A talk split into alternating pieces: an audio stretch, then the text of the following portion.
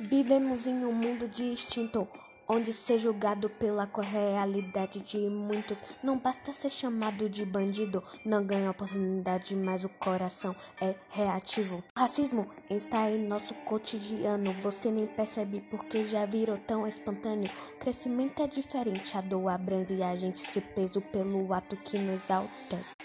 Vi, por exemplo, uma garota forte e sonhadora lutava pelo que queria, sempre sendo batalhadora. Sua música finalmente viralizou, mas parece que nem todo mundo gostou.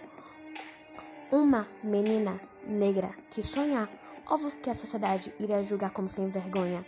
Tia Pô sempre fala: o céu é o limite, mas do lado do céu tá a opressão, que a cada 23 minutos deixa um dos nossos no chão. É hora da reação, não ter preto na senzala ou muito menos no fogão. Vocês vão ver os banidinhos, tudo fazendo especialização.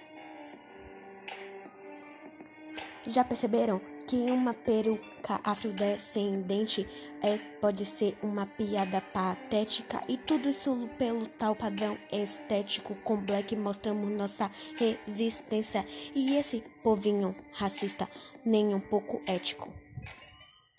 O mundo quer ver o que tem menos a perder, mas eles fazem com em torno a sua cultura transcender.